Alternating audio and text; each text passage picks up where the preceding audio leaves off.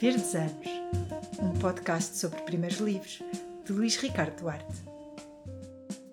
Olá, sejam bem-vindos aos Verdes Anos e ao 29 episódio deste podcast que tenta perceber como é que um escritor se tornou escritor, como descobriu a sua vocação e que caminho percorreu até o lançamento do seu primeiro livro. Todas as semanas, sempre às segundas, um novo episódio, um novo convidado, um novo livro. Hoje temos connosco o escritor Rui Zinck.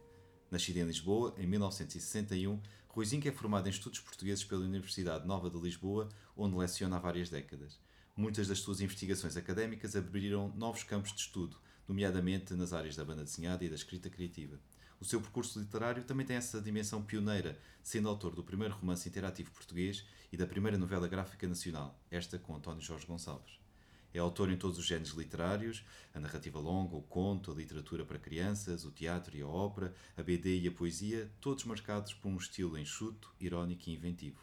Publicou, entre muitos outros, Hotel Lusitano, A Realidade Agora a Cores, Os Surfistas, O Aníbal Leitor, Rei, A Instalação do Medo e Manual do Bom Fascista. Estreou-se em 1987 com o romance Hotel Lusitano, que começa assim. Era no mínimo significativo que estivéssemos em vésperas de abertura das 21ª Olimpíadas da Era Moderna. A tarefa que me propunha era ela também, a seu modo, musculada. Tinha um título, o que já não era mau, havia quem começasse com menos, e uma intenção, escrever 160 páginas em meia dúzia de meses. Era projeto tão ambicioso como outro qualquer. Era apenas um projeto, por enquanto, que cabia a mim e à minha fraqueza tornar ou não realidade. Eu não era o primeiro a propor-se a levar a cabo, não era o meu primeiro projeto e não é preciso ser bruxo para adivinhar isso, basta saber deduzir. A relativa genica com que inicio estes parágrafos de abertura não se aprende num dia. Muito obrigado, Rui, pela tua presença nos Verdes Anos e por esta leitura. Obrigado. Eu fiz aqui uma biografia, apresentei-te, mas quem acompanha os teus uh, livros e até algumas participações tuas em festivais já notou que a tua biografia nunca é a mesma. Às vezes uh, é diferente. Uh, uma delas, por exemplo, diz um, Ruizinho escreve livros e este é um deles.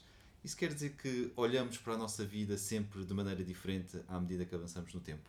Sim, a ideia é essa. É o, é o, eu ainda ontem estava a assistir a uma palestra muito interessante do de um escritor americano, o, Colson um, Whitehead. Whitehead.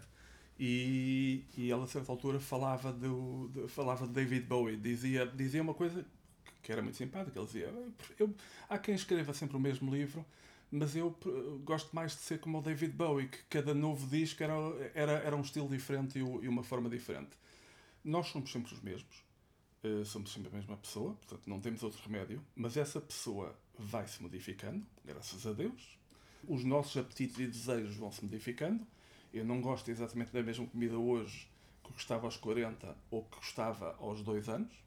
Já, por acaso ainda gosto de papas, mas pronto. Mas o, o, e, e, e não somos só nós que vamos mudar, mudando, é o mundo que vai mudando. Vamos perdendo amigos, ou porque nos zangamos, ou porque morrem. Uh, vamos fazendo novos amigos, na idade adulta, cada vez com mais dificuldade e vamos tendo, enfim, com a vida, com a realidade, com os empregos, com tudo, com a saúde, casamentos, divórcios, batizados, e isto tudo o mundo vai mudando. E se nós não, não acompanharmos a mudança do nosso dia a dia, somos parvos. Se nós não continuarmos a olhar para o mundo e a ver que o mundo também está a mudar, ainda mais parvos somos. Mas tens alguma biografia uh, preferida uh, dentro destas que tens uh, publicado? Fui aqui buscar alguns livros por exemplo, aqui no livro Destino Turístico, numa da reedição, diz escreve livros e parte coisas. É, quer dizer, eh, eh, eu, eu tento também uma coisa, isto tem a ver com os meus mestres, quer dizer, eu, eu sou um escritor que tem mestres, portanto, num, num, tempo em que, nem, em que tanto o escritor como o leitor nascem já ensinados, são, são, são todos geniais, o gosto do leitor já está certo e o escritor não, não faz sempre livros que não se parecem com, com ninguém. Tens mestres e gosto em reconhecê-los, o que e, é uma dupla qualidade. É, e, e, eu acho que, que isso acontece noutras áreas. Portanto, é uma, é uma, é uma, é uma peculiaridade da literatura pós-moderna é as pessoas não terem mestre. Porque a própria Maria Callas, fui ver um documentário sobre ela e ela dizia, a minha professora, mesmo, mesmo no final da vida, ela dizia sempre, quando era uma diva mundial, ela dizia sempre, eu fui discípula desta professora. E, e, e essa, essa passagem de testemunho é fundamental. Eu aprendi com os meus mestres que tudo, sobretudo os mestres da poesia experimental, portanto, no caso concreto português, o Meli Castro, a Ana Atterley e o Albert Pimenta, aquele, com, com todos eles tive contacto, mas com o Albert um pouco mais, e, o, que, o, e aprendi com eles que tudo é como aquele provérbio, até ao lavar das cestas é vindima. E tudo no livro, tudo no livro é livro. Por isso, uh, uh, há, o, há os escritores que não interferem na capa e há os escritores que gostam de interferir na capa. E eu gosto de interferir na capa, até porque cresci numa família de belas artes, portanto, professores de desenho, tenho, tenho, tenho esse gosto, esse, esse apetite. Isso é curioso estares a dizer isso porque a pergunta que vinha a seguir era justamente se tudo no livro é literatura, desde o aspecto mais uh, supostamente secundário, como a, badana ou a biografia. Sim, para mim, sim, e, e, e, depende do livro também. Quer dizer, há livros onde não é assim, mas, mas, mas, mas, o, mas o ideal do livro é que tudo seja literatura, e neste caso a própria biografia que é daquelas coisas que é, por exemplo, a biografia mais engraçada que eu conheço é, é, é a norte-americana, que é sempre. Uh, é casado e, e, vive com a sua esposa e as suas duas filhas num rancho no Wyoming. e que é evidente que isto é uma construção, aquela pessoa se calhar nem é casada, se calhar não, não, não tem filhas, mas é, é, o, é o agente, é o marqueteiro ali que constrói essa biografia simples e enxuta para depois eh, para, para compor depois com a foto.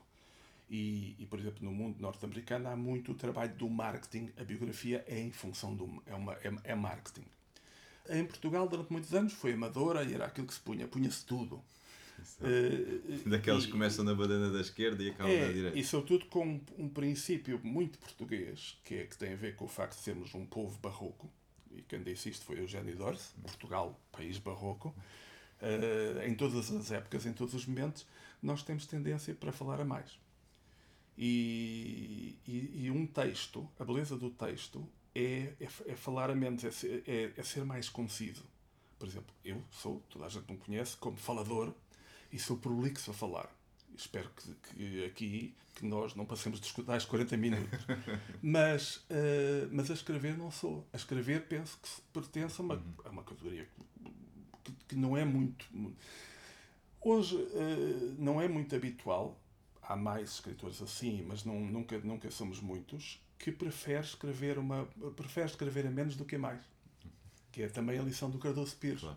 que preferia escrever a menos do que a mais. E depois temos os escritores que preferem escrever a mais e que até recusam depois de ser editados. Por exemplo, eu, eu ainda hoje sonho vir a ser editora de, da Agostina para lhe, para lhe cortar a gadelha. Só que agora, agora ela já morreu, portanto os textos são canónicos. Mas eu, eu, teria, eu teria parado aquele cabelo uh, e, e, e, os textos talvez uh, viajassem mais. É em ano centenário talvez também não seja propício. É, quer dizer, todas as épocas são propícias para cortar o cabelo. Uh, mas mas o, depois é claro que há o medo de deitar fora o menino com a água de banho, interferir demais.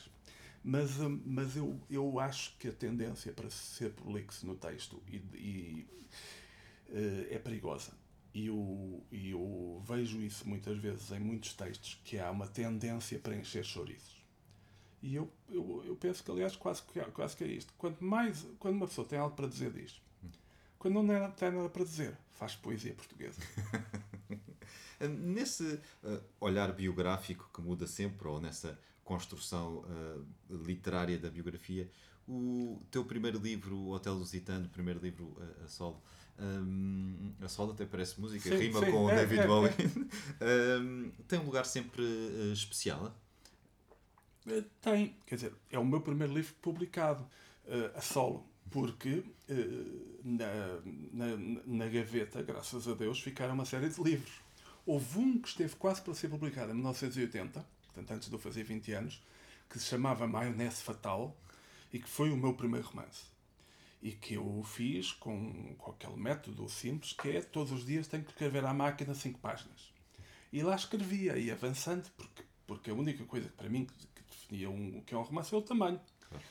E foi um teste para o meu fôlego. E depois ainda houve uma professora que, que mostrou aquilo a uma editora, que estiveram eh, eh, interessados em, em, publicar, mas depois o editor que estava interessado saiu e o que ficou já não foi atrasando e ainda me pediram para cortar 50 páginas. Eu ainda cortei 50 páginas o que se perderam, porque isto era no tempo da máquina de escrever manual. Mas esse exercício de, de, de, de grande folgo durou quanto tempo?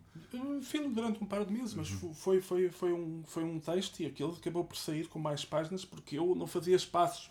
Portanto, é um, é um, é um, eu tenho ainda lá, o, enfim, o original menos 50 páginas, mas ainda tenho lá o, o esse livro, uh, As Minhas Alabardas, se quiseres, que é, que é um livro muito mau, graças a Deus não foi publicado, porque eu, como primeiro livro, tem tudo o que é, para, tem tudo que é influências, mas à descarada.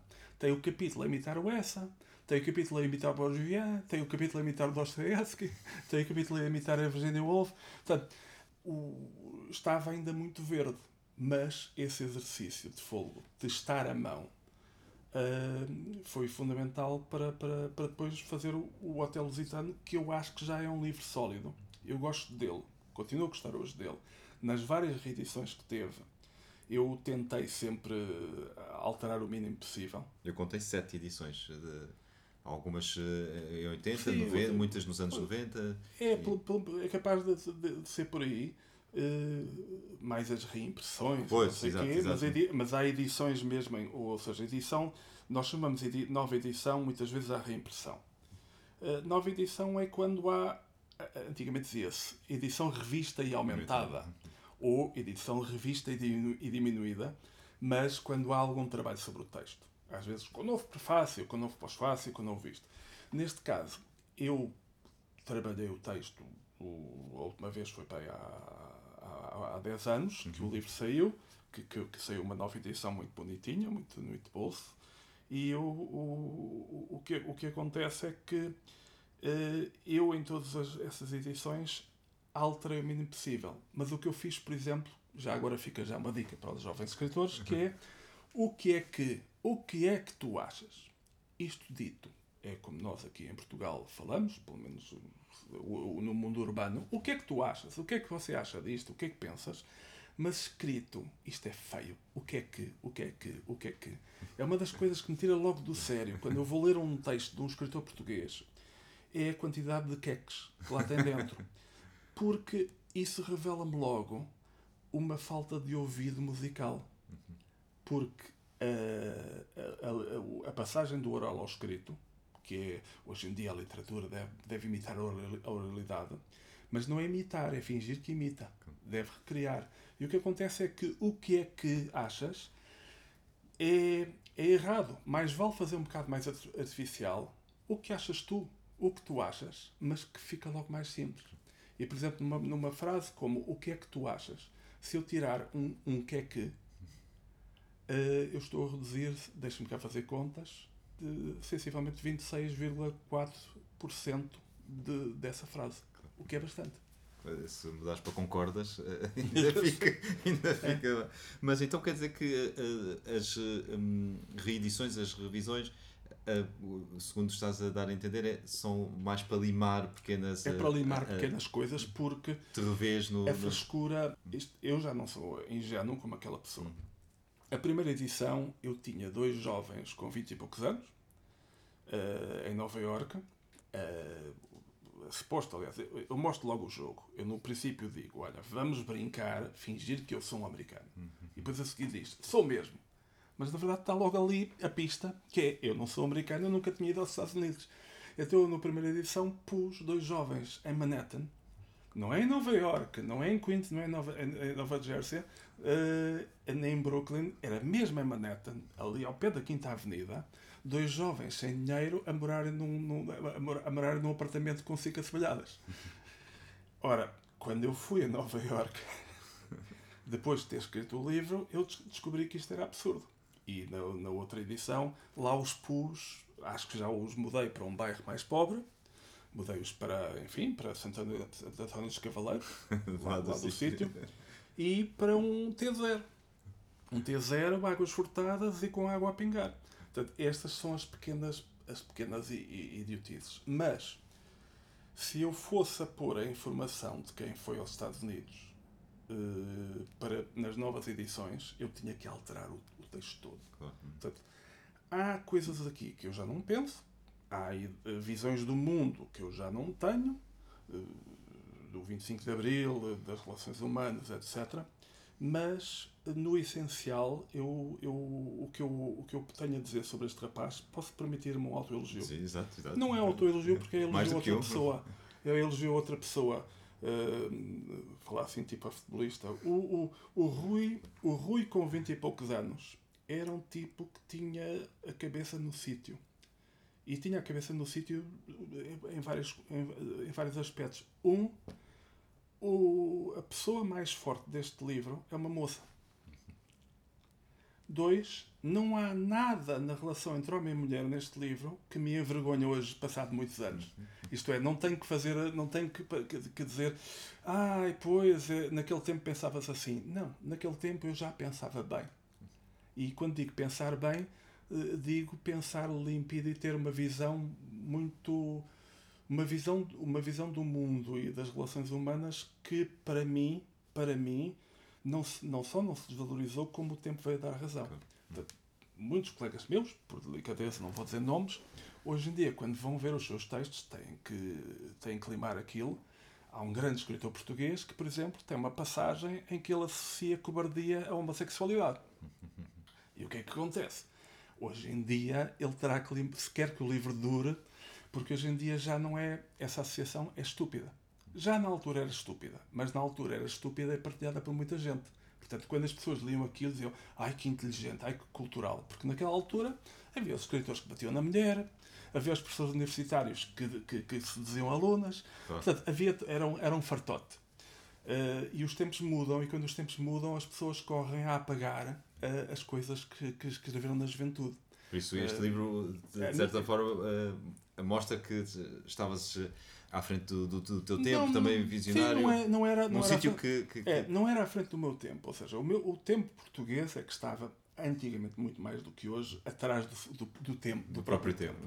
Quer dizer, nós estamos todos dentro do mesmo tempo, ninguém está à frente. O que acontece é que algumas pessoas estão a viver mais o presente, enquanto que outras estão a viver mais, mais, mais no passado. Claro. É simplesmente isto. E há pessoas que arrastam valores, por exemplo, os intelectuais portugueses dominantes são profundamente macholas, são profundamente básicos no que, no que respeita às relações humanas. E depois, quando escrevem, escrevem charupadas para, para, para, para, as eleitoras. Eu posso dizer nomes, que, é, que, é porque, porque é aquilo, não são más pessoas, mas, mas, mas, mas são canastrões. O Pacheco Pereira, o, o, o, o Chico Viegas, o, o, o Mega Ferreira, o, o, o Vasco Graça Moura.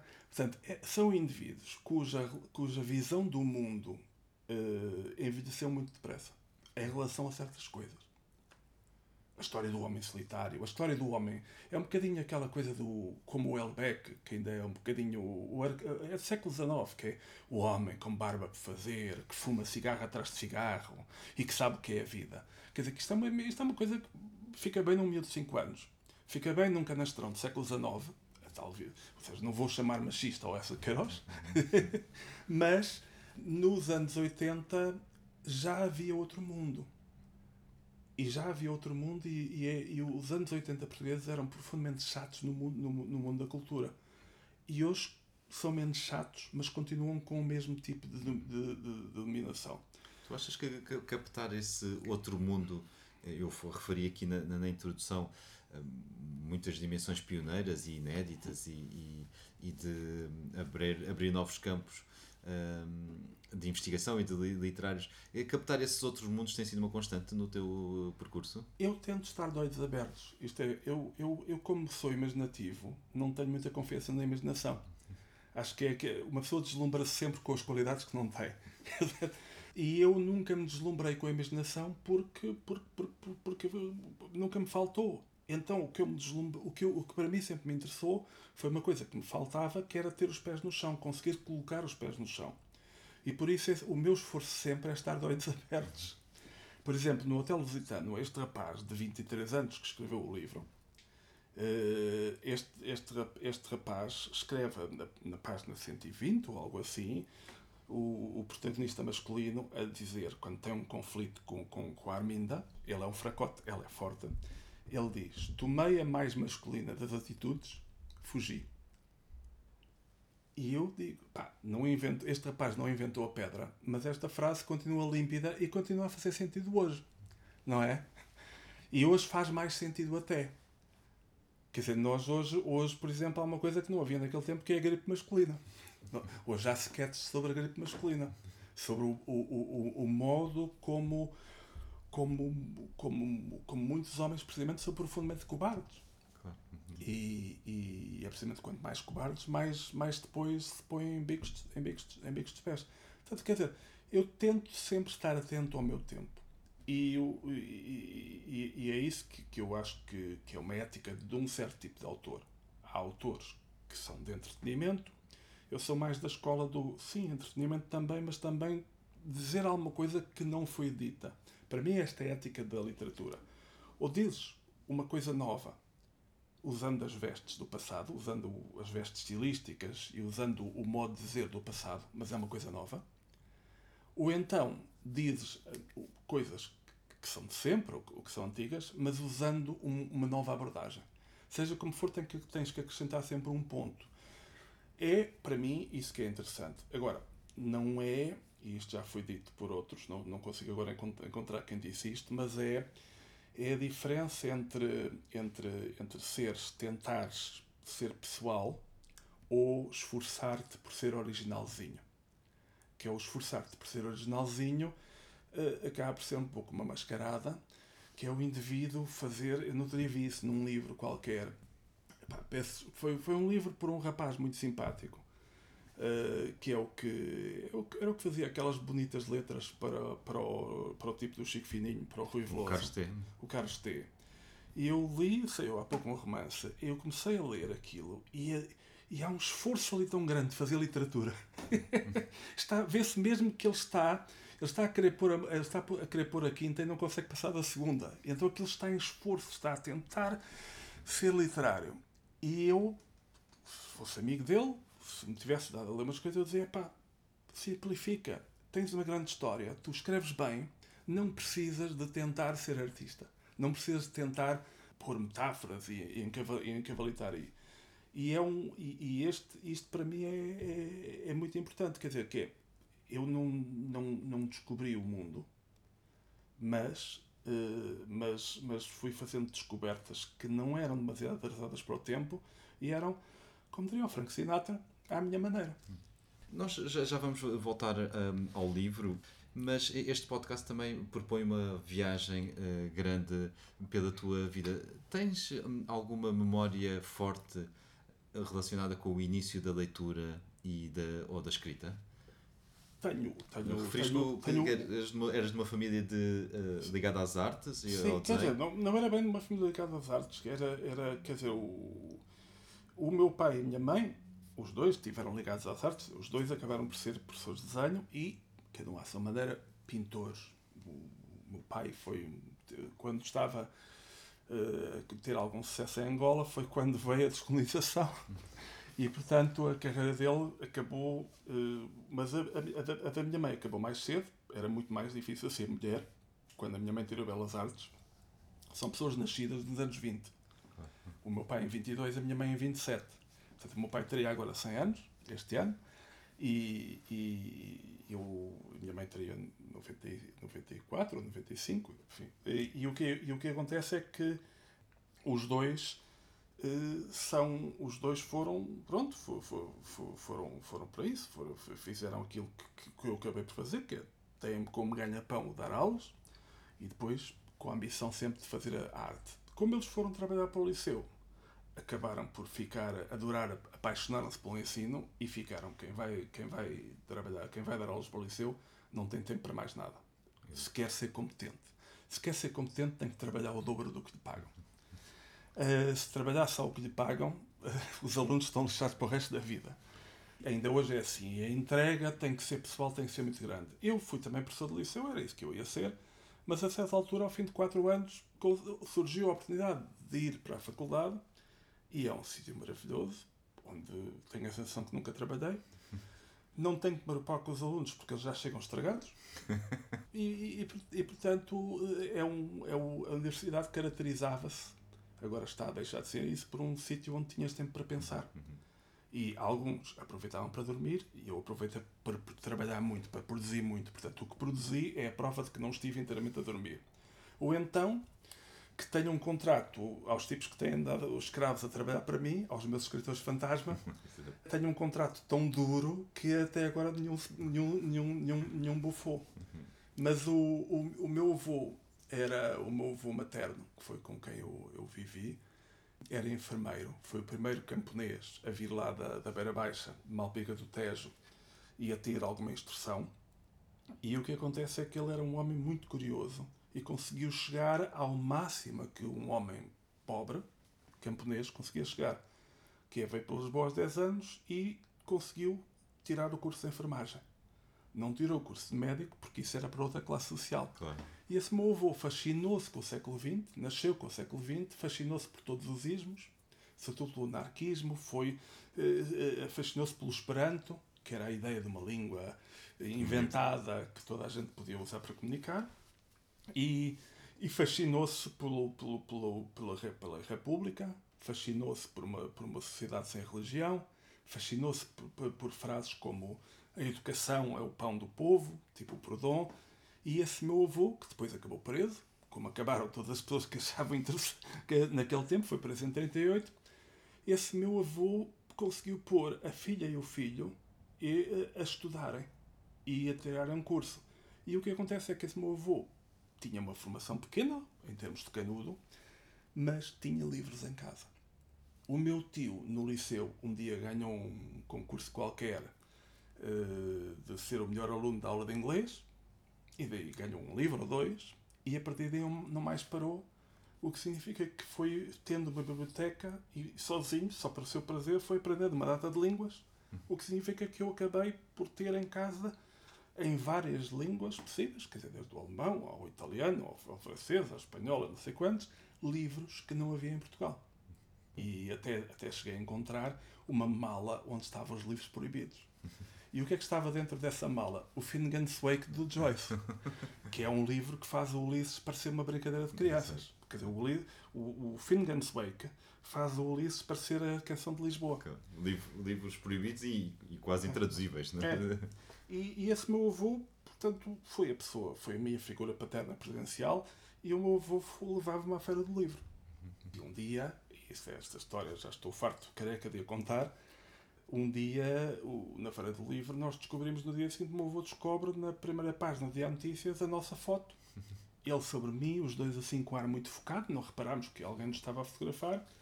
E tinha a legenda Duas Gerações, abriu a Feira do Livro, Duas Gerações, um só fascinação, um só fascínio, o livro. E é uma grande foto, o meu avô foi lá pedir, e é uma foto que eu tenho emoldurada em casa, muito bonita. E, ironicamente, é uma foto de um dos grandes, do filho do filho do, do grande, do, de um do, dos principais fotógrafos da, da Primeira República. E, e, e, portanto é assim um. Mas e isso era em que. Lembras-te dessa Feira de Liberdade em que foi, ano? Epá, eu acho que foi 1968. Ainda na Avenida da Liberdade? Na Avenida, na Avenida Liberdade, junto ao Tivoli. Uhum. E, e era, era, era muito melhor na Avenida Liberdade do que no Marquês, porque era menos inclinado, é evidente. E que, com mais sombra. Com mais sombra, e era em maio, e, mas, era, mas, mas pronto, havia sempre essa tradição que é, tinha que haver uma, uma manchete, tinha que haver isto. Na altura, o professor Marcelo não era presidente, o pai ainda estava nas colónias. Quer dizer que terias eh, sete anos? Sete anos. Sete, sete anos. Por isso, pode dizer que eh, mais do que um leitor em formação, já eras alguém que tinha um gosto muito grande pelos eh, livros. Tanto quanto se pode ter aos 7 anos, sim, obviamente. Sim, eu, eu, eu, nós os rapazes somos diferentes das raparigas em muitas coisas. E todos nós, depois, como, como indivíduos, somos diferentes. Eu interessei muito pela leitura dos 5, 6, 7 anos, muito mesmo, porque, eh, porque era uma coisa que eu via. Eh, aqui está o exemplo. Isto é, não havia televisão em casa. E, portanto, o que eu.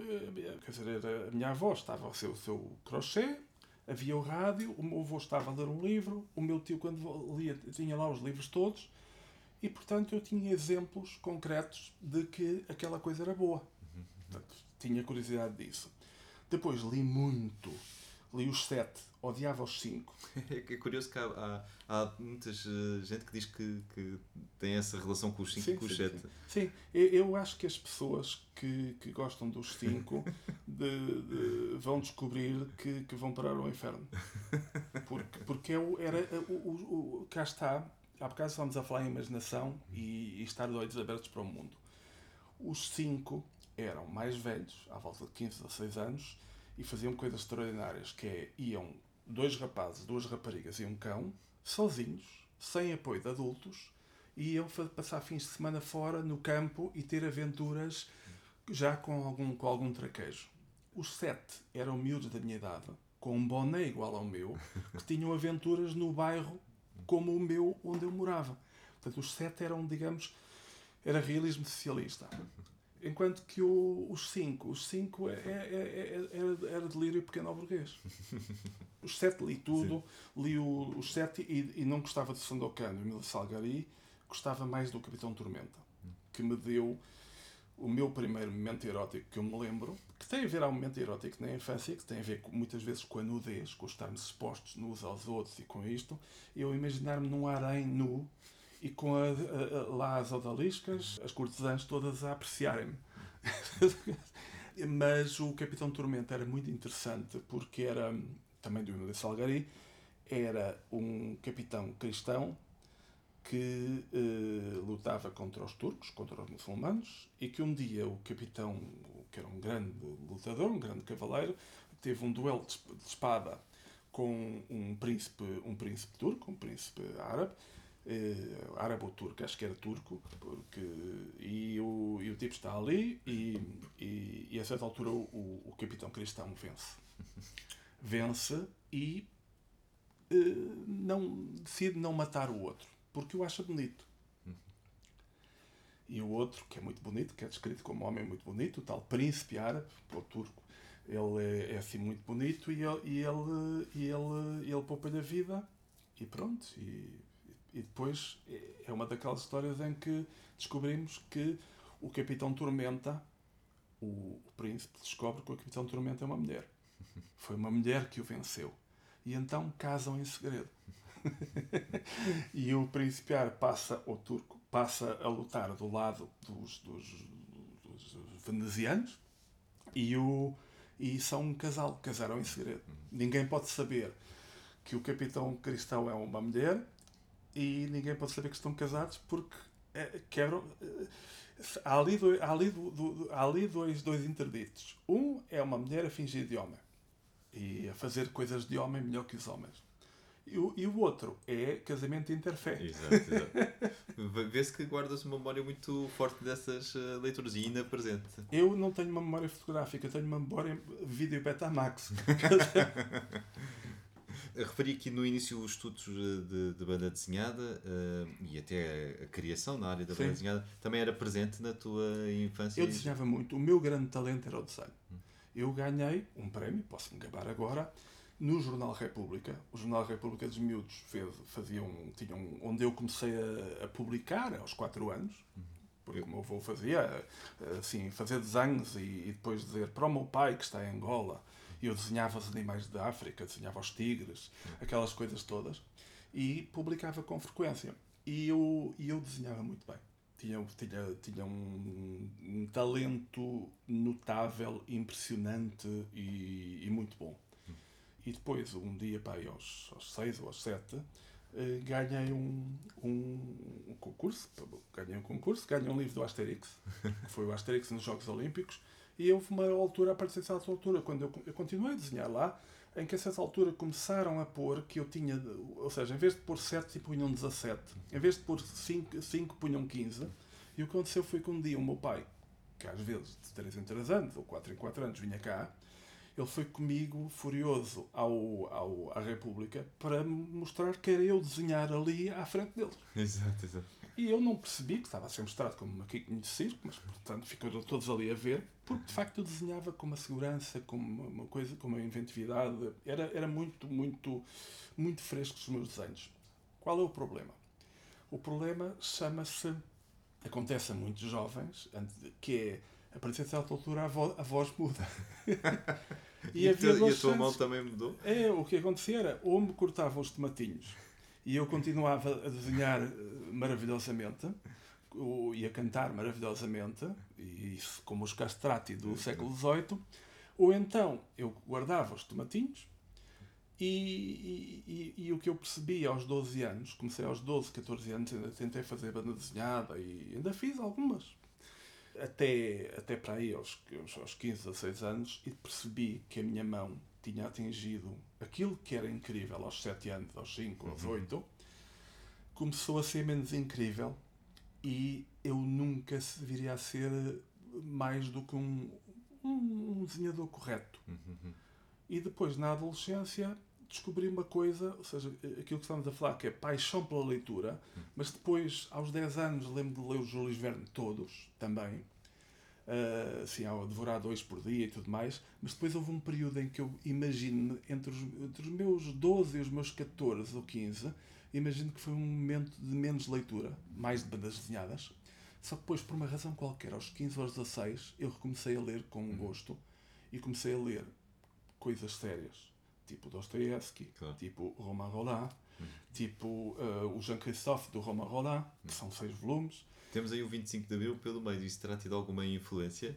Ah, Porque 14, Sim. 14 15 Sim. anos vai dar ali a 74. Sim, é assim. capaz. Ou seja, é um, é um, É é um período de mudança, é a vida a acontecer. E inclusive é o começares a ver coisas acontecerem com o teu corpo, o desejo Exato. erótico, eh, e, e, e, e, começar a- essas mudanças. E começar a ter uma angústia, que é, primeiro, eu percebo que a minha arte, eu não vou ser muito bom nessa arte, que eu pensava que, que, que ia arrumar isto tudo. E depois começo a ver nos livros, em certos livros, coisas a serem ditas. E sobre mim. Ou seja, coisas que estavam a acontecer comigo, uma angústia, uma paixão solapada, uma, uma paixão que eu não conseguia eh, passar cá para fora, e, e de repente a solução para essa paixão e a expressão por palavras disso que acontecia comigo estava no Crime e Castigo, estava numa passagem deste livro do Essa, uma questão moral estava no Mandarim do Essa, uma questão aqui, ou uma, uma- ou- ou- ou- ou- outra questão estava no, no Camus. De repente, e aí voltei a, a- a ler com, com, com grande entusiasmo e disse: Isto é uma coisa que eu já não sou virtuoso. Isto- há pessoas virtuosas na escrita, eu não, nunca- não era uma delas, mas é uma área onde, onde é a área onde eu, se calhar, mesmo gaguejando, é, é, é esta área que, que, que, que me interessa. Interessa-me fazer isto. Que te encontras e que, te, É- que é um- queres explorar. E, e, e, e- tornou-se tornou aquilo que mais me interessava, mas sempre ligado às outras todas. Claro. Mas a- a- ainda em relação aos livros e à biblioteca, ah, como é que tu fazias a exploração dos livros? Era orientado ou tendo tantos livros em casa, ah, fazias essa escolha as- com muitos acasos, com, com escolhas inesperadas? Eu, alguma orientação terá. Uhum, Quer dizer, e eu imagino precisamente o, o- o- mais o, o meu tio, o meu avô, a minha mãe um pouco, assim, a empurrarem para aqui, a tirarem um livro dali. Exato. a pôr-nos na, na, na, É, prateleira mais é, alta. é. Imagino que tenha havido essa mão invisível. Uhum. E eu, aliás, lembro de uma vez ir ao futebol com, com o meu pai e, e uma experiência, uma memória que depois usei num livro, usei para ser a abertura. Tinha, precisava de um livro, não sabia como, como, como resolvê-lo, o suplente. Super. E de repente disse: Ah, já sei, levei meses a chegar lá, vou usar esta memória que eu tenho fresquinha de ir ao Estádio da Luz com o meu pai. E eu, eu descobri que era. Eu, eu disse uma vez ao meu pai: Olha, pá, eu, eu enganava-te sempre, porque eu aproveitava o facto de ser os teus amigos ao pé eh, para pedir mais um small. E o meu pai disse: pá, eu, eu topava-te. Eu achava graça a isso e até dizia: Olha, o gajo agora vai aproveitar o facto de estás aqui para pedir mais um cachorro quente. Estás a ver? E depois pescava o olho. E eu percebi ali, esta conversa tivemos quando eu já tinha 20 e tal anos, percebi que eu pensava que era o chefe e afinal estava desde sempre a ser manipulado. Portanto, um bom pai, uma boa mãe, é, é tanto melhor. Isto vale para tudo, quanto mais invisível for a mão. Mas é invisível, mas o olhar está sempre lá presente. Portanto, alguém me terá dito que o, Romain, que o Jean-Christophe do Romain Roland era a história de um artista e da sua vida e, de- e da construção dele a tentar ser artista. Portanto, talvez tenha ido para ali. E depois, os livros estavam lá. Claro. Portanto, eu sou, do, eu sou do tempo em que as casas com biblioteca tinham bibliotecas. As próprias livrarias eram como bibliotecas. Os livros de certos autores duravam e duravam e duravam. Não era esta coisa do, do, do, do- do volta rápido, não vendeu, sai fora. Não, havia livros que estavam anos e anos ali porque uma livraria não era livraria se não tivesse aqueles autores e aquela. Um catálogo, um catálogo. Então, eh, quando chega essa parte de- de- de- da escrita, é um momento de grande intensidade?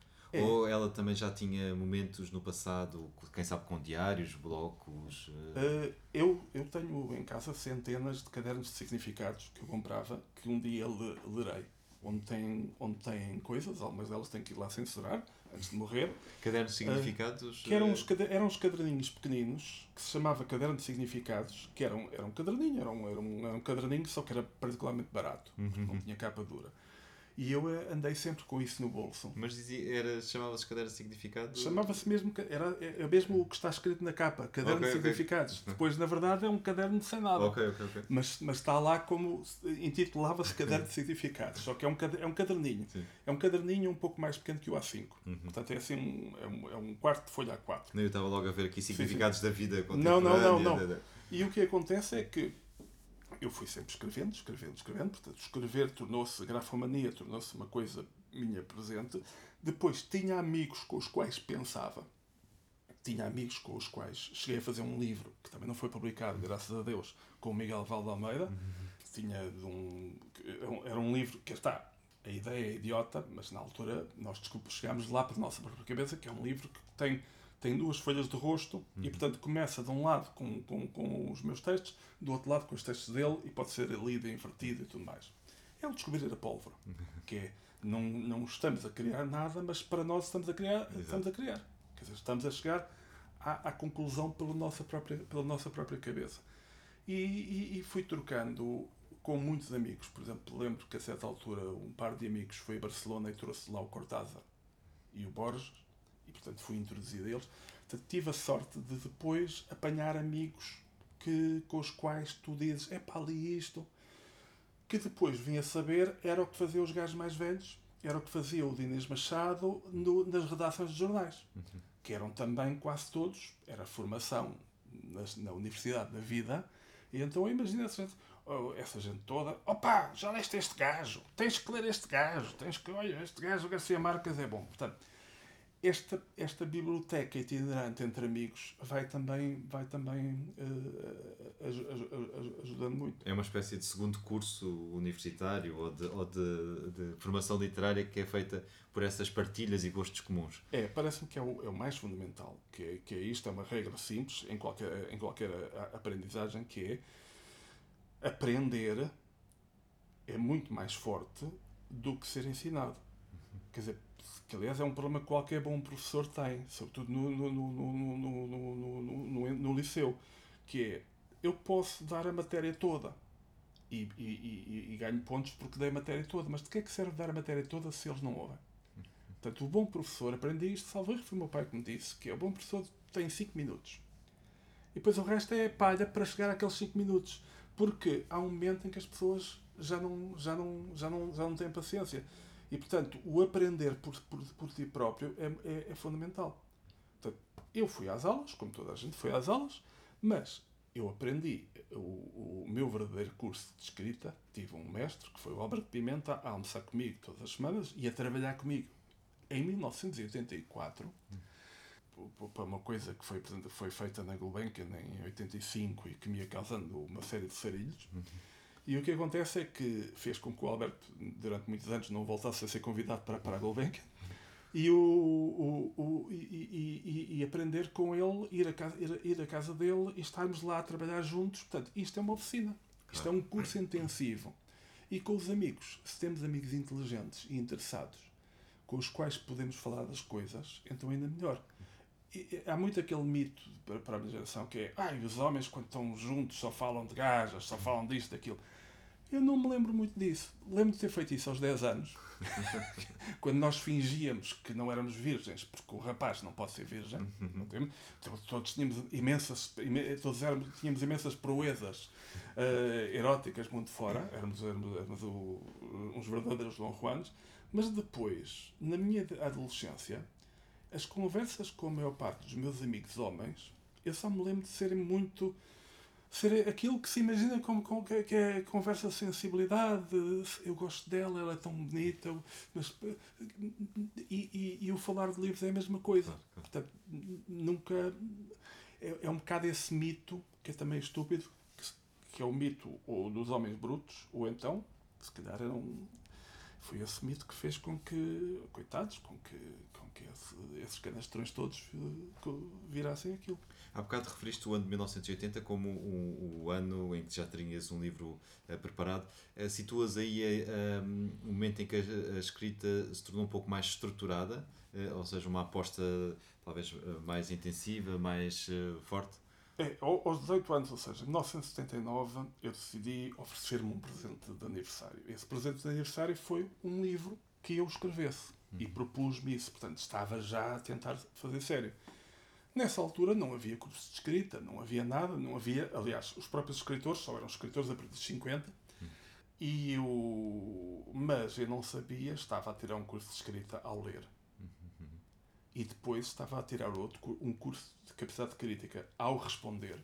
Lembro-me, por exemplo, eu tenho lá em casa, não preciso me lembrar, mas eu tenho lá em casa o Fragmentos do Discurso Amoroso, do Roland Barthes, que é um magnífico livro híbrido. Será um ensaio, será um romance, será um poema. É aquilo, é tudo. E é também uma autobiografia, porque o autor é também alguém que, há, que tem experiência amorosa. E eu lembro-me de estar lá a, a, a fazer notas à margem, aquelas margens são para fazer, a responder ao texto. Não é nada assim.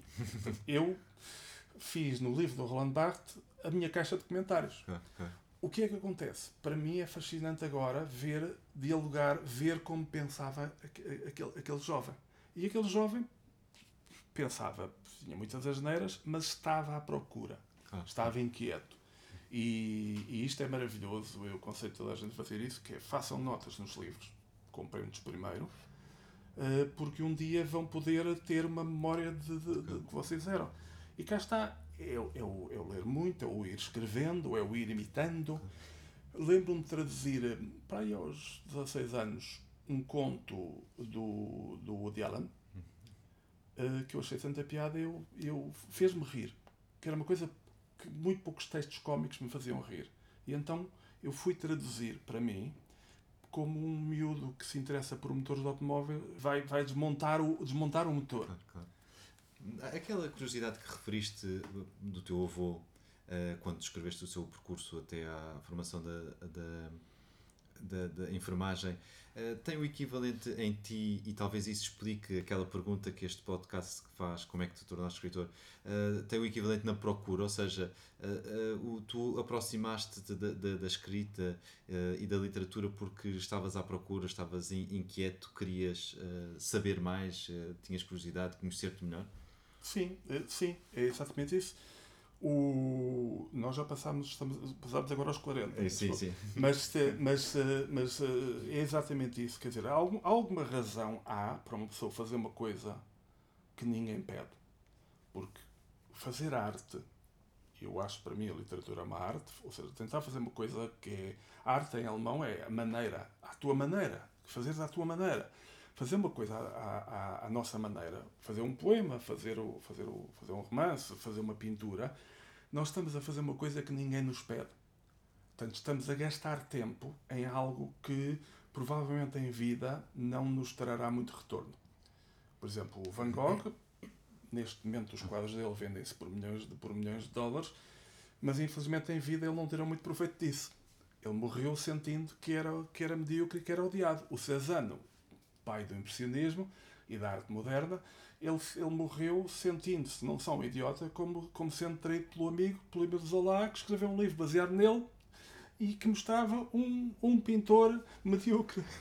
Portanto, eh, esta, esta, esta coisa de uma pessoa estar a fazer algo que ninguém nos pede e que não tem um rendimento imediato é um bocadinho suicida. Ou seja, é, é preciso ter muito estômago, é preciso ganhar uma carapaça protetora e, e mesmo pessoas como eu que se gabam de a ter, eu não deixo de sentir abalado às vezes pelo, pela falta de mimo. E essa falta de mimo depois é infinita, porque depois temos pessoas que têm o mimo todo do mundo, mas mesmo assim é pouco. Quer dizer, temos pessoas que se ganhassem o Nobel diziam então você agora ganhou o Nobel, sim, mas no ano passado uh, era, mais, era, mais, era, mais, era mais dinheiro. Portanto, o, o, há, há uns tempos, uma, uma escritora portuguesa, muito coisa, ela dizia: Ah, olha aqui, foi, eu nunca tenho capas no JL. Oh, oh, oh Lídia, tu já tiveste pai umas 20. Quer dizer, ah, mas ainda foi, há, foi ainda há dois meses. Mas cá está, nós temos o próprio Saramago. O Saramago, mesmo depois do Nobel, era a pessoa mais insegura do mundo. Era um camponês uh, inseguro, sempre, até ao fim, uh, uh, sem saber. Quer dizer, e, e, e, isto que é engraçado, esta fragilidade, não existe noutras profissões. Por exemplo, o Lobo Xavier, que, há, que é inteligente o suficiente para não tentar escrever romances, o Lobo Xavier não se sente inseguro na sua vida sente-se muito seguro. E quando fala, ele e o Pacheco Pereira, quando falam, falam com segurança sobre o mundo. São dois sobas falando com sobranceria e alguma ironia, porque nós, os homens, somos muito irónicos às vezes sobre as coisas do mundo, olhando de cima para baixo, são senadores. E o que é engraçado é que há profissões em que as pessoas não têm segurança nenhuma. Uh, os cirurgiões não têm segurança nenhuma, ainda bem que não têm. Dizer, há advogados que, que, não, que não, não adormecem a dizer: será que eu sou vigarista? Vou, vou. O, o, na, na, literatura, nas artes, a pessoa não só está sempre insegura, como temos sempre os nossos próprios amigos uh, a dizerem: olha lá, não tens aparecido, olha. Uh, eu não vou. olha, aquele, aquele prémio foi porquê é que não foste tu a ganhar aquele prémio? E isso é terrível. Isso, isso, fa, isso faz um indivíduo que seja escritor em Portugal, mas no mundo, é, é, mundo também, mas, mas que seja escritor cá e que não chegue amargo e mesquinho ao fim da vida, é mentiroso. Vamos regressar aqui para recentrar a conversa um, aos anos 80. Nós uh, já contaste essa presente que, que tu ofereceste a ti próprio. E depois eu estive aqui a reunir alguns números e entre 83 e 87, quando sai o Hotel Lusitano, uh, não sei quantas horas uh, dormiste, mas é um ano super intenso porque acabas a tua licenciatura, na altura já estavas a dar aulas uh, no, no, no, liceu, uh, depois vais a dar aulas na universidade, participas num coletivo que se chama Os Felizes da, da, da Fé, também participas na, na, nesta exposição que é o Pornex e sai o teu primeiro livro. São anos de grande efervescência? sim, quer dizer, são, são os anos do. é o jovem adulto. Portanto, são os anos em que eu já começo uh, a ter eh, alguma segurança sobre os materiais, algum domínio sobre os materiais, e em que há vontade de, vontade de experimentação, que é, uma, que é uma coisa que com a idade se perde um pouco. Quer dizer, a capacidade de agarrar o, de, de, de agarrar o tempo. E por, e por, e, e por isso são, são, eu tinha muita energia, muita energia física mesma, quer dizer, uh, que era, que era eh, agora estou a falar de uma coisa biológica, quer dizer, tinha uma, tinha uma, uma, uma, uma capacidade física, até mesmo muscular, que era uh, um pouco contextualmente era, era, era pouco peculiar. E eu tinha tido muitas experiências, porque o facto de ter. O, o meu avô morreu quando eu tinha 14 anos. E o, o meu pai voltou, mas, mas voltou, não voltou para casa. E eu andava um bocadinho ali, andei um bocadinho ali, ali sozinho. Portanto, tive, tive uma liberdade que, que, que não, é, não é se calhar boa, é perigosa, uh, muito cedo, muito jovem. E o que acontece é que uh, o, o que acontece é que eu, por exemplo, aos 16 anos fui andar à boleia. E eu andar à boleia, um rapaz naquele tempo, às vezes tive 8 horas à espera. Uma vez estava com duas holandesas que em 3 segundos para logo o carro. Exato. E elas, portanto, super confiantes. Depois há riscos, havia riscos maiores para elas. Mas, uh, no meu caso, eu estava muitas vezes, uh, assim, 8 horas, o, meu máximo foi 8 horas, à espera uh, com os carros, a, par, a nenhum a parar, ou todos a dizerem que iam virar já ali à, frente. Sobretudo em Espanha são, são encantadores, vão sempre virar à frente. Não sabem para onde é que eu vou, mas pedem desculpa. adoro espanhóis.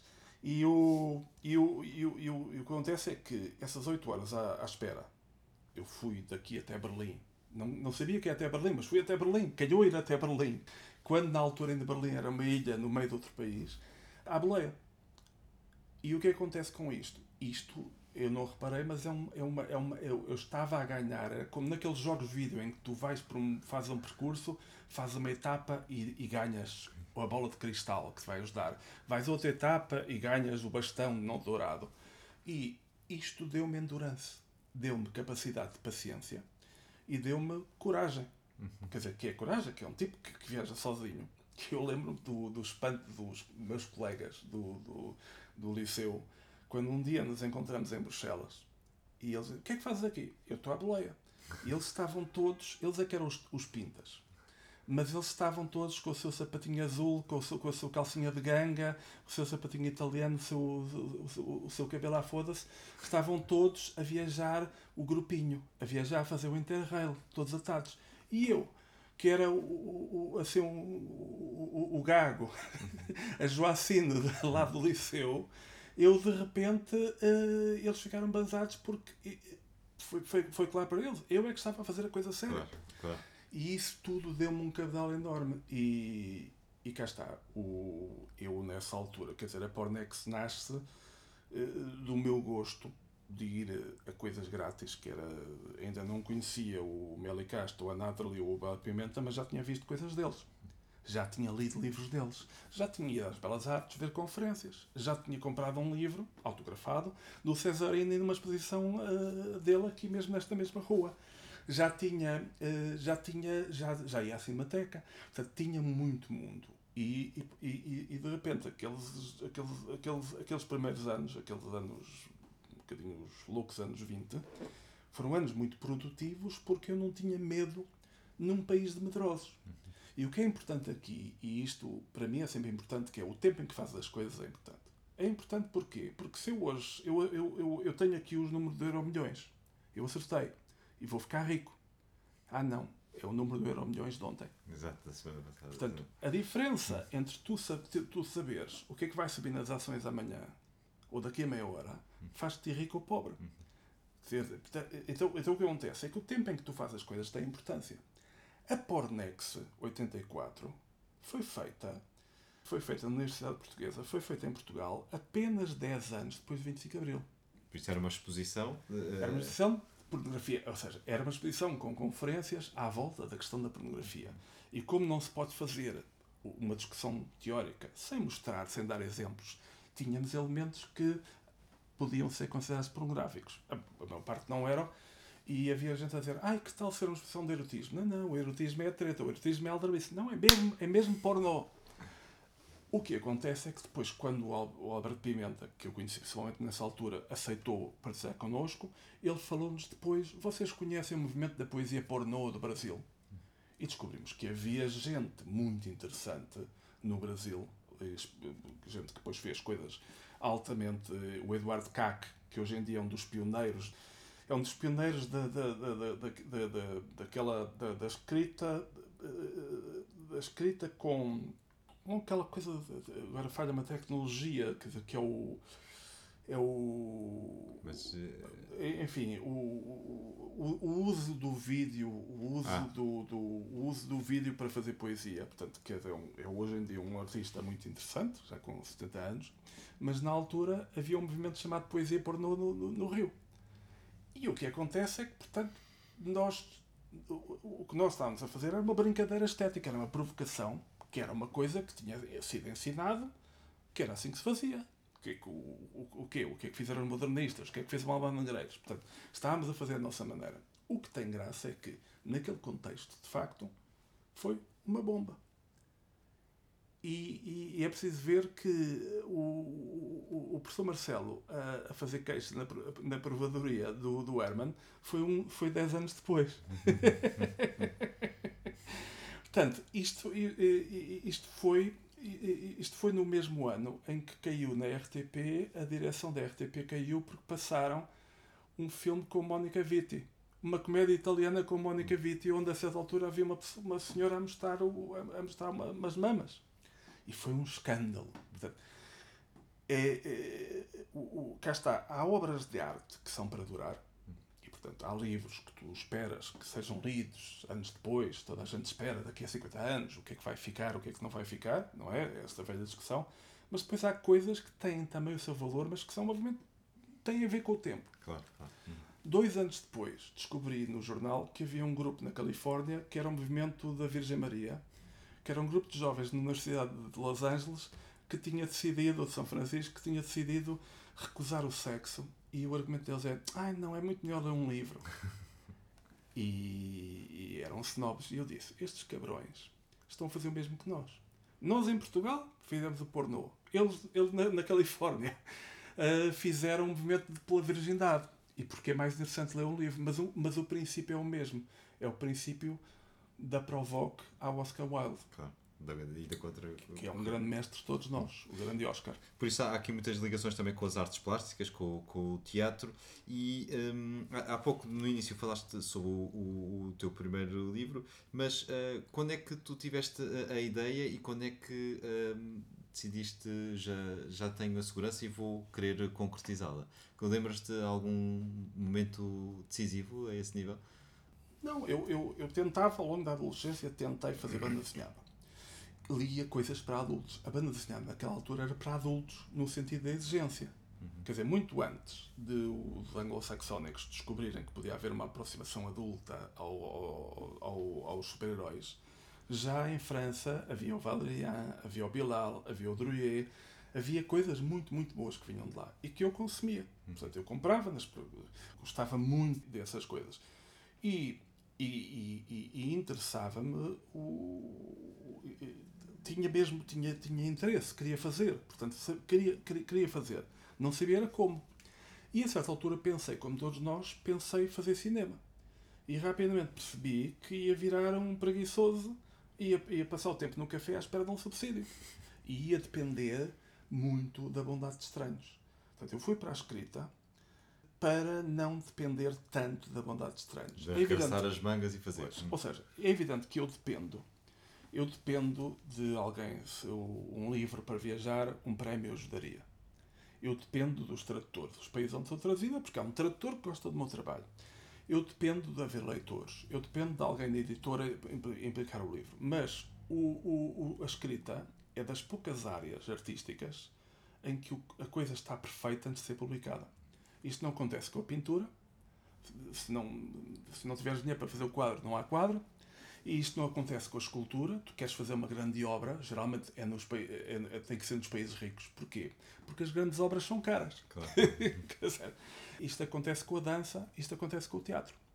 E por isso eu sou um autor de teatro disfarçado que faz romances.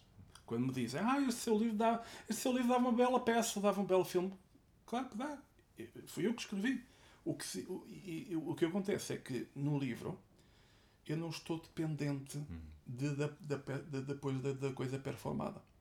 Portanto, isso, isso, isso para mim foi muito importante. E eu olhei para o mundo, olhei para Portugal e eu disse: eu vou fazer uma coisa onde não dependa de outros para o sucesso. Hum. Ou seja, e, e depois tem a ver também com outra coisa. Eu vou tentar não ser o português típico do meu tempo, que é o trapalhão. Eu, no meu tempo havia imensos indivíduos com cabelo artista, eh, argolas artista e tudo mais artista. E o que acontece? É como aquilo que ainda hoje é um problema cívico português, que é a desculpa. Ah, eu não tinha outra chance, eu fiz isto. Não há desculpas. Portanto, é, é também uma questão que é, eu vou verificar se sou capaz ou não. Uhum. O que significa que, se eu fosse cineasta, estarias agora a falar com o cineasta Rui, que tinha feito dois filmes e meio, e o que acontece é que eu dizia, pois, não tive condições, não tive o subsídio, falhou o som, falhou isto. Se eu não consigo fazer um, um, um conto ou um poema tão bom como, como, como o Camões ou o Bocage, é porque não consegui. Mas a tua intenção era fazer um retrato de uma certa Lisboa, de um, de um certo Portugal? Neste, através, neste, hotel sim, sim, através de, do olhar de, eh, de, é, de, estrangeiros? Sim, é um princípio técnico que eu aprendi com, com as pessoas que, que, que, que lia, com os, com os autores que lia, que é tens que pôr algo que, que, que tu domines e depois tens que pôr algo que não domines. E isto é um truque que eu aprendi, nem sei se foi com essa, com, com, com mais alguém, que é o, cobrir a realidade com o diáfano da fantasia, Sim. que é pegar numa coisa que seja. Eu uso isto ainda hoje. Aquilo que está no texto, que parece inverosímil, aconteceu mesmo. Aquilo que está no texto, uh, que, que, que, parece real, provavelmente é inventado. A cena de prisão no Hotel Lusitano é real. eu, eu, o capítulo da prisão aconteceu tal e qual. Eu apenas tive que tirar algumas coincidências, porque, como diz o, o, diz o Borges, a realidade pode-se dar ao luxo de ser inverosímil, a ficção não. Mas aconteceu mesmo. Eu fui, de facto, preso, acusado de ser uh, guarda-costas de um carteirista. Portanto, esta, isto, e, e, e, mas, é, mas parece inventado. Outras coisas são, não são inventadas. O que acontece aqui, então? Eu era jovem, sabia isso tinha pouca experiência amorosa, também sabia isso, tinha pouca experiência de vida, conhecia poucas mulheres, os homens, conhecia pouca vida. Ainda estava. Era um jovem. O que é que eu conhecia? Conhecia a minha cidade. Mas. Então vou tentar olhar para a minha cidade que eu conheço, vou tentar fingir que sou um estrangeiro, olhar como um estrangeiro. É evidente que o, o, essa é a parte em que o livro falhou mais, porque, porque, porque, porque esse olhar estrangeiro Há uma altura em que não, não, não é, aliás, até porque os estrangeiros que vêm cá não veem, não, não, não veem as coisas, claro. mas isso permite-me, permite-me, permite é um estratagema, é uma estratégia, é, é uma técnica para ser, para, enfim, para, para ter uma aproximação que não seja meramente tautológica. É, é engraçado, e o prefácio da edição de 2011 conta isso, que o primeiro livro que o Richard Zenit leu, é um americano que chega a Portugal, foi, foi o teu romance, e é como se o romance estivesse a contar a, experiência que é. ele estava a ter, por isso isso é uma coincidência muito engraçada. Eh, e a publicação do livro em si, teve alguma história? Enviaste para muitas eh, editoras? Como é que se era publicado em 1986, uh, Não se era publicado. Eu enviei para várias pessoas. Eu enviei o, em 1985 o livro para o, para o Prémio NA7 do, do, do, do, do Clube Nacional de Leitura, do, uh, o Clube Nacional de Cultura. Hum e eles não deram o prémio a ninguém porque ninguém tinha talento. Uh, e dois membros do júri já marcharam, ainda não fui preso, portanto o terceiro ainda, está, ainda anda por cá, não espera pela demora. Caro, caro Mega Ferreira, eu sei demoras, mas achei isso ofensivo, porque uma coisa é darem a outro. A pessoa tem sempre a desculpa, ah, o outro tinha mais cunhas ou gostava, qualquer coisa. Agora, não darem a ninguém é passar um atestado de mediocridade a toda a gente. E o meu livro é bom eu era melhor escritor do que aquelas bestas. Sou melhor escritor do que aquelas bestas. O livro dura. e, e, e, e, o que acontece é que uh, uh, fiquei muito magoado com isso. Mas no ano seguinte, uma professora, Ivete Centeno, quando eu cheguei à casa da minha mãe, ela diz-me: Rui, olha, uma professora diz que para ligares a qualquer hora, mesmo à meia-noite, quer falar contigo urgentemente. E eu liguei quase à meia-noite para a casa da Ivete Centeno e ela disse-me: Olha, Rui que, que, que, eu mal conhecia e, e, era professora, e ela diz-me: Olha, você que idade é que tem? Ah, eu tenho esta. Ah, olha, ótimo. Você fala inglês? Falo. Então amanhã vá de urgência, já fechou, mas eu, eu, eu falei com eles, eu disse que você era, era, era ótimo. Vá amanhã à, à Embaixada Americana, eles já estão à sua espera. E quando lá cheguei, eles. Uh, tinha havido uma, uma, tinham posto uma circular entre intelectuais portugueses a perguntar: conhecem algum jovem prometedor? E pessoas que me conheciam não referiram, disseram, não conheciam ninguém. Há, há, há coisas assim. Há uns tempos, o, não cabe a mim contar a história, mas uma atriz, muito minha amiga, de quem eu gosto muito, com um talento enorme, contou que uma atriz de outra geração boicotou propositadamente a possibilidade dela ir estudar para Londres caberá um dia uh, ela explicar isso, que é uma, que é uma, que, é uma coisa profundamente estúpida. Tipo, boicotou, tipo, ah, não, isso diria mal da nossa escola. E o que acontece ali é que a Ivete Centeno lembrou-se. E, e, e, eu fui lá e eu tinha uma vantagem sobre, sobre, sobre os outros todos. O, a vantagem que eu tinha é que eu falava inglês, num tempo em que, só, em que a maior parte dos jovens só falavam francês. Tinha este livro a sair, tinha este, este livro este, este livro fresquinho, tinha, acho que já tinha saído, uhum. e, e, eu, e era prosador. Uhum. E eles já tinham uma overdose de, de poetas. E, e, então o que acontece é que acabei por ser o representante de Portugal e um dos três da Europa. Portanto, dos cinco continentes, três de cada país. Portanto, um português, um holandês, um sueco, uma filipina, uma australiana. O, o, o, Mas isso numa viagem à América? Numa viagem à América de dois meses, onde fomos passeados como os, os 15 mais prometedores jovens do mundo. E isso deu-me uma energia. A energia que me tirou o prémio, o prémio da 7 hum. e a recusa, deu-me. Como é que eu fui publicado? Eu fui publicado porque apareceu nos Estados Unidos a moda dos jovens escritores, com o Jim McInerney, o Bret Easton Ellis e o David Levitt, e de repente uma casa editorial Europa América que tinha lá uma pilha de livros, de, alguém deve ter dito: encontra-me aí três putos. Porque foi aquela coisa que é para imitar. Claro. E, e, e foi assim que de repente, na pilha, naquela pilha de livros, é Eunice, Eunice Cabral, penso que é Eunice, eu sei que é Eunice, agora se, se é Cabral posso estar a trocar. Eunice Cabral, o Chico Viegas e o. e, o, e, e eu. Eu. E o, o Chico Viegas eh, era um livro melancólico, Melancolia, Caminho por um Rio, que é o tema dele, eterno, sempre, melancolia, já na altura eram os charutos, os, os brandis, e eu fiz este livro uh, que, que, que, com todos os seus defeitos, é, é de facto, tem uma, uma, tem uma leveza e um gosto pela, pela palavra e por tentar dizer coisas que, que não era assim muito habitual. E mais, num tempo em que ainda não havia muito gosto pela escrita, em que se fazia prosa poética, prosa não sei quantos, mas isto tem, tem genica. Uh, já deste alguns conselhos a jovens escritores, queres acrescentar uh, algum? Já passámos, cobrámos o tempo completamente. O, o, o, mas olha que eu não estava sim, muito confiante sim. que iríamos mas fazer básico, um, um, episódio sim, curto. Mas o básico, depois corta um bocado, mas o básico, o, o, quer dizer, toda a gente diz mais ou menos, leiam muito, mas é a questão, não é só ler muito, é eventualmente traduzam, ou seja, eh, eu Lutem com o texto. Eu, aquilo, que, aquilo que eu contei que é, eu interessava-me pelo humor. Interessei-me pelo humor porquê? Porque tornou-se, não sei com que idade, tornou-se um mecanismo de lidar com o mundo até um mecanismo às vezes de proteção, outra vez de ser mais aceite, que é aquele que é aquilo coisa que é, se as pessoas riem connosco, já não riem tanto de nós. Portanto, aquele momento em que nós somos mais aceites, que é uma coisa que todos nós passamos na infância, na, na adolescência, e quando eu encontrei um texto que me fez rir, um conto, tal conto do Allen, era a minha, a minha luta contra as máquinas, eu fui traduzir, não, foi, não era para publicar, era traduzir para perceber o mecanismo. E, portanto, encontrem o texto que, que vos interessa e, e copiem. Porque, uh, uh, copiem, traduzam, porque nós começamos todos por imitar. Portanto, nós começamos por imitar o que está à nossa frente. E depois, se tivermos personalidade, encontramos o nosso caminho.